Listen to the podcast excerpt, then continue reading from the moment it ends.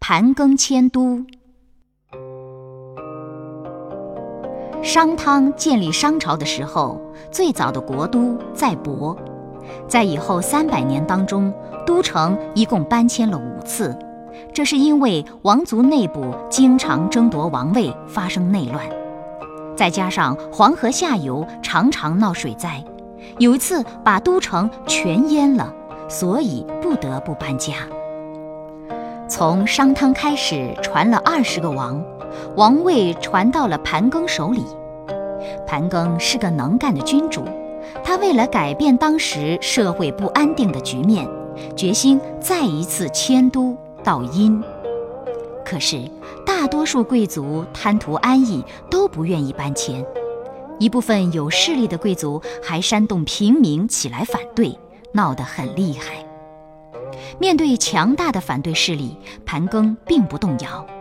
他招来反对迁都的贵族，耐心地劝说他们：“我要搬迁是为国家着想，你们非但不理解，反而生事。我主意已定，谁再反对，将受到严惩。”在他的胁迫下，那些贵族没有办法，只好依从。盘庚迁殷是商朝历史上的重要政治事件，它扭转了商王朝的衰落之势。这次迁都使商王朝的统治得以稳定下来，盘庚因此被称为中兴之王。三千多年过去了，商都早已成为废墟。近代，人们在安阳小屯村一带发掘出大量古代的遗物，证明这里就是商朝国都的遗址，所以称它为殷墟。从殷墟发掘出来的遗物中有龟甲和兽骨十万多片，在这些龟甲和兽骨上面都刻着很难认的文字。经过考古学家的研究，才把这些文字弄清楚。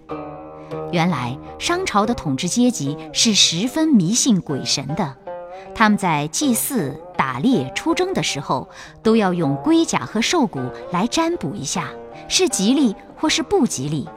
占卜之后，就把当时发生的情况和占卜的结果用文字刻在龟甲兽骨上，这种文字就把它叫做甲骨文。